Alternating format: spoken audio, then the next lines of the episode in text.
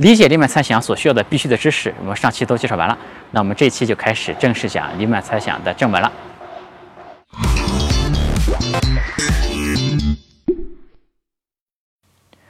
黎曼在《论小于给定数值的素数个数》这篇论文里面提到了三个命题。第一个命题呢是说，黎曼指出所有的非平凡零点，它的实部都是大于零而且小于一的。因为这个非平凡零点是一个很特殊的数字，是一个负数。嗯，复数就是由一个实数加一个虚数构成的了。当然，对复数的概念的理解，并不影响我们今天这个这个内容。他指出呢，所有的非平凡零点的实数部分都是大于零而且小于一的。在写完这个命题之后呢，黎曼表示这是一个不言而喻的结果。这意思呢，就是说这个太简单了。这让我想起来呢，我之前上学的时候做一些数学题，当我遇到有一步不会证明了。我就写议证怎么怎么样，而这数学老师呢，这个有的时候认为我确实是会的，就算我对了。当然，黎曼呢不是说像我这样不会才写议证，他是真的觉得很简单。但黎曼觉得很简单呢，因为黎曼是一个天才选手了。其他的数学家真的不觉得很简单。看到这个黎曼数学这个这篇论文里面写到这个这是一个不言而喻的结果的时候，就好比。是一群人想看这个参考答案，发现参考答案本题略，是这种这这个和这种心理差不多的。黎曼这第一个命题，一直到论文发表四十六年之后，才有一个芬兰数学家证明出来了他这个第一条命题。然后黎曼的第二条命题呢，其实就是嗯，在这个第一命题上面做了一个更精确的版本。黎曼的第二个命题说，几乎所有的非平凡零点。不，就也不是所有的，是几乎所有的非平凡零点都位于这个二分之一这一条线上。这个事呢，黎曼也证明出来了。但是黎曼说呢，这个因为我证明的比较繁琐，还没有把它简化到可以发表的程度。于是呢，这个结果就没有写，他这个证明这个这个过程就没有写出来。这里呢，又让我想到一个很有意思的故事，就法国以前有个数学家。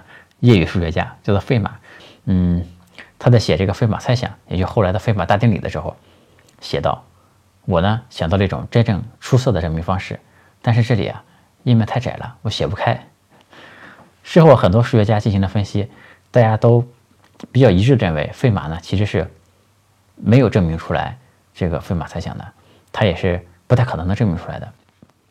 但是呢，于他就为了装写了这么一句。页面太窄了，我写不开。但黎曼和费马呢，毕竟是不一样的。费马是一个业余数学家，那个黎曼呢是数学界这个有史以来最大的天才之一了。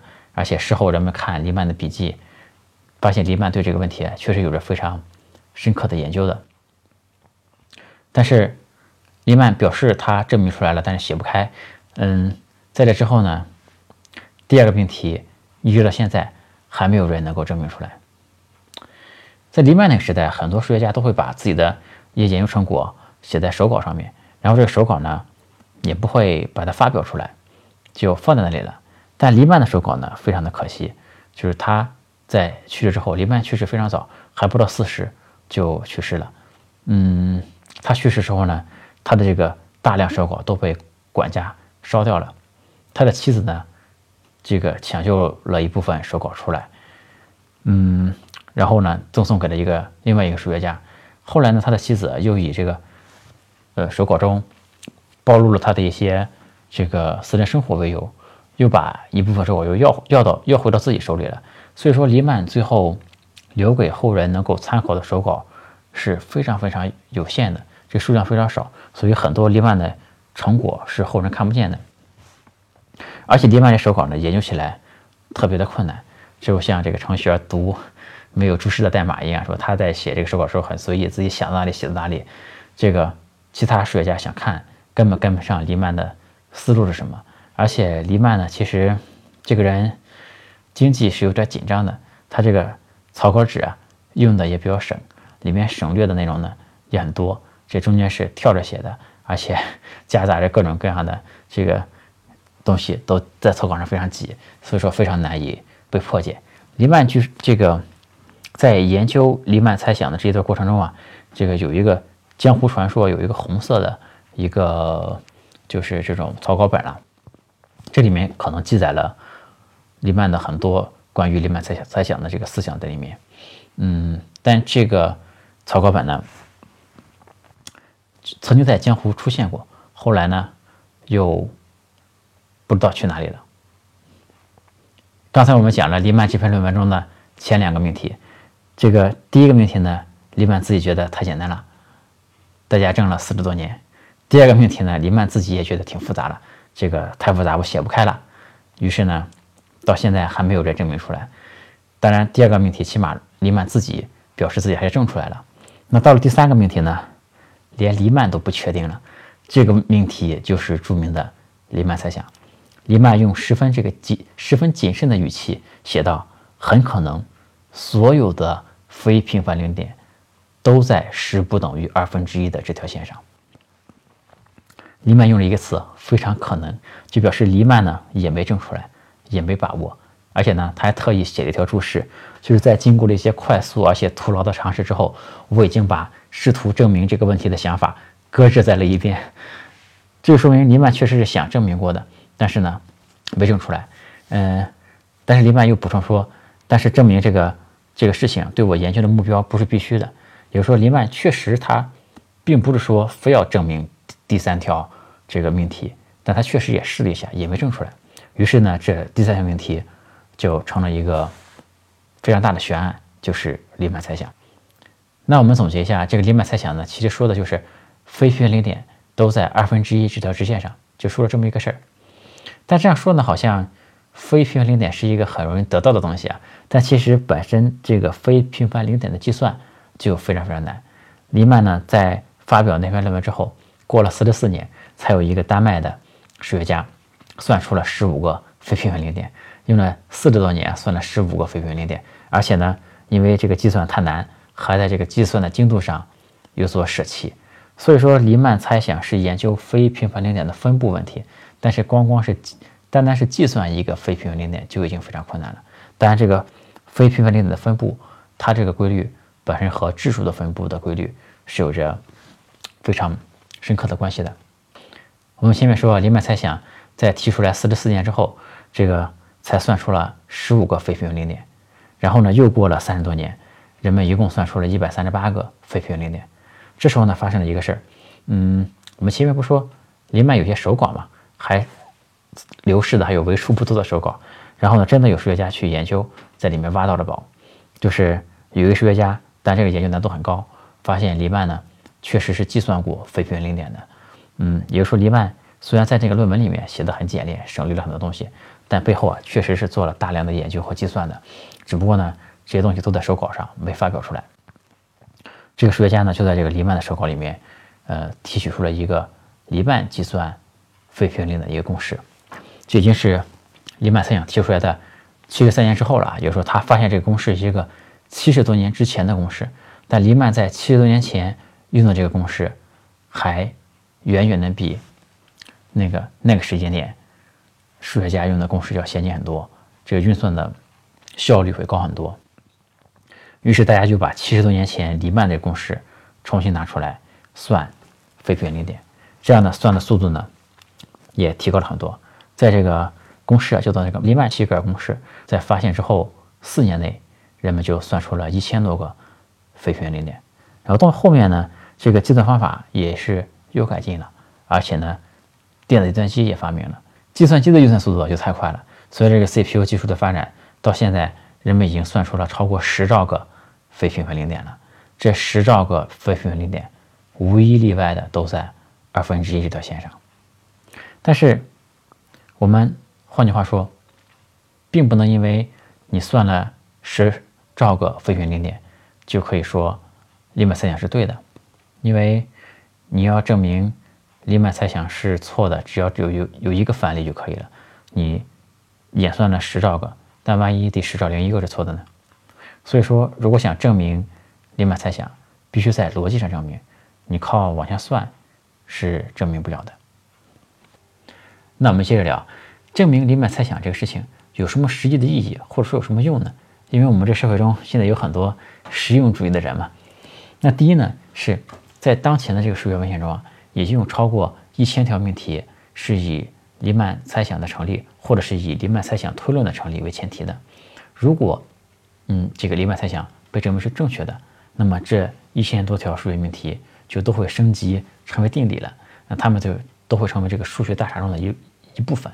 那如果黎曼猜想被证明是错的，那么这个这一千多条数学命题，对吧？这么多数学家研究的成果就都错了，他们就要被从这个数学大厦中扫地出门了。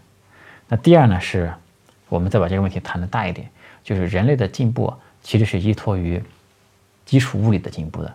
但很多人其实没有意识到，其实基础物理的进步是依赖于数学的进步的。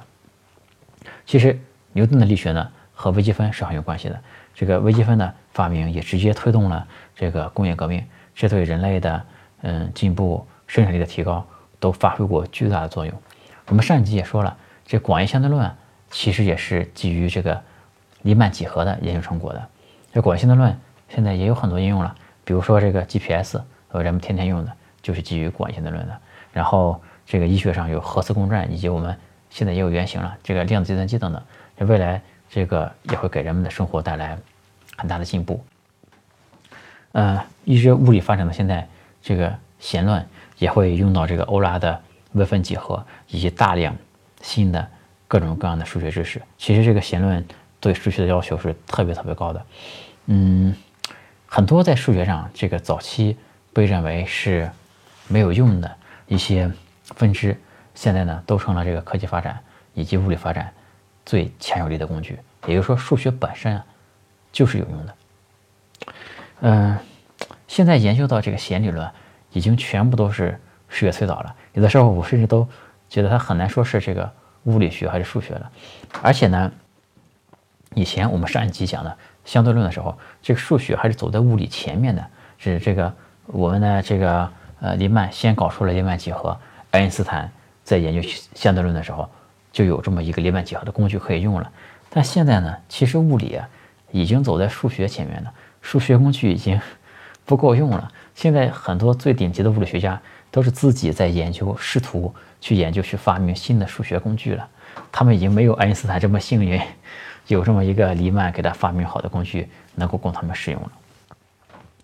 嗯，很多人都认认为这个数学是一个很精确的东西，因为大家经过计算之后就可以得到一个很精确的结果。但其实，在现在物理学上，能够精确求解的这个问题是少之又少的。这个可以说，物理理论越发展，嗯，精确求解就越难。这个我们很多人都知道，大刘写了一部一部很有名的科幻小说叫《三体》。《三体》是说什么呢？就是牛顿这个万有引力这个理论中啊。二体问题你可以求一个精确的解出来，但一旦是三体问题呢，你就求不出精确的解来了。然后到了这个广义相对论里面，这个你连二体问题也没法做出求解了，精确求解了。只有单体问题才能严格求解。然后到了量子场论中呢，就连单体问题也解不出来了。然后到了弦理论中呢，你别说求精确解了。连方程都是近似的，就已经到了一个你想得一个近似的结果都很困难的地步了。所以数学绝对不是像很多人想象的可以计算出一个很精确的数字，恰恰相反，数学现在你想得到一个想得到一个近似的结果都很难。嗯，所以说现在的这个人类啊，特别需要一个新的黎曼这样一个天才级的数学家，帮助人类把数学再推进到一个新的高度，因为。只有数学进步了，基础物理才能进步；基础物理进步了，人类才能真正的进步。那么，我们说到最后，就是我们回到啊，我们这个视频节目最开始啊，就说到这个阿迪亚数学家宣称自己证明了黎曼猜想。那究竟证明了没有呢？嗯，首先证明宣称过自己证明黎曼猜想的人是很多的，这里面呢。有正儿八经的宣布自己证明出来的，但事后呢都被推翻了。还有呢乱搞的，曾经有一个，这里面有一个很有意思的人，叫做哈代的一个人，这人呢也是一个挺了不起的数学家。这哥们儿呢给自己定了几个目标，比如说想证明上帝不存在，想刺杀墨索里尼，想证实黎曼猜想，当然一个都没成功。然后有一次呢，他坐一艘小船渡过一个大洋吧，反正是挺凶险的，因为那船比较小，这个远距离在海面航行就是很有风险的，因为这小船可能会翻掉。他在这个临行之前呀，给另外一个数学家写了封信，说黎曼猜想我已经证明出来了。那我们模拟一下哈代这个逻辑啊，他不是想证明上帝不存在吗？那我们假设上帝是不存在的，那他在这个小船出发前啊，宣称自己证明了黎曼猜想。那么如果他万一出事了，那么呢，他会让后世以为这个黎曼猜想他可能已经证明出来了。他在死后啊，就会得到很大的荣誉。那如果他活下来了呢？那当然，谁不希望自己活下来呢？对吧？那。如果上帝存在呢，他就觉得上帝不会让他死，为什么呢？如果他死了，大家认为他证明出来黎曼猜想了，他不就捡了大便宜了吗？因为死这个事儿太容易了，证明黎曼猜想太难了。他是一个想证明上帝不存在的人，是一个冒犯上帝的人，所以上帝呢，一定不会让他捡这个便宜，就一定不会让他死。我觉得哈代逻辑是这样的，所以他在这个上这个小船之前，宣称自己证明出林曼猜想来了。当然，最后这个小船最后平安的到达了。看来如果有上帝的话呢，这上帝确实不能让他带着这么大的荣誉去死。那当然也不知道这个事情的结果对于他想证明上帝不存在这个事儿有没有产生什么动摇。嗯，当然他这个在平安到达之后呢，就做了解释，说其实啊我没证明出来，就这样。乱搞的人也有很多，但是呢，前面不管是正儿八经去证明的，还是乱搞的，最后都没成功。那这次阿蒂亚呢，是给出一个思路，但是离真正完整的证明还是有很长的路要走。所以现在数学界仍然认为黎曼猜想是一个没有被证实的猜想。但黎曼猜想很长时间都是被悬赏一百万美金这个求解的一个问题。嗯，数学家们也往往开玩笑说，这是世界上。最难挣的一百万美金，所以说，这个黎曼猜想还是这是一个有生之年能不能看到的问题。我们最后再说一下，如果黎曼猜想被证实了，会发生什么？因为网上有些文章说，如果黎曼猜想被证实了，人类的密码学会出很大的问题，因为呃，人们的密码就不再安全了，而且很多基于密码学的，比如说加密货币吧，这比特币系统都会崩塌掉。那这其实都是危言耸听了。如果看了我的视频就知道，这个非平原零点已经验证了几兆个了，它们都是符合黎曼猜想的。而且呢，呃，这里面数学家也做了很多工作嘛。我们前面说过，有一千多条命题还等着黎曼猜想被证实之后升级成定理呢。所以说，其实现在，呃，大多数人吧都是假定黎曼猜想是正确的，以它为前提的，就是不会有什么密码学是以这个假设黎曼猜想不成立为前提设计一个密码学。设计一个东西来加密，那简直就是太愚蠢了。因为这个黎曼猜想还是有很大概率是对的。而且我们前面也说了啊，这个现在密码学的基础，其实是基于分解质因数的。就是如果一个数字是用很大的一个质数乘出来的，你想把这个质数分解质因数，分解质因数是非常难的。但黎曼猜想本身啊，它其实只是提出了这个素数的质数的分布规律和分解质因数并没有特别必然的联系。就是你黎曼猜想被证实了，大家仍然找不到一个能够快速分解质因数的方法。如果找不到这个方法，那密码学就是没问题的。那如果黎曼猜想被证伪呢？那倒是要出一点事情了，因为我们前面说过，有一千多条命题是以黎曼猜想的成立为前提的嘛。如果黎曼猜想被证伪了，那么这一千多条命题就失去升级成定理的机会了。那这个数学大厦呢？也会就是这一块就崩塌掉了嘛，就崩塌掉不大不小的一块，然后整个数学理论要在崩塌的这一块上重新建立起来。嗯，但这个过程本身呢，也是数学进步的过程了。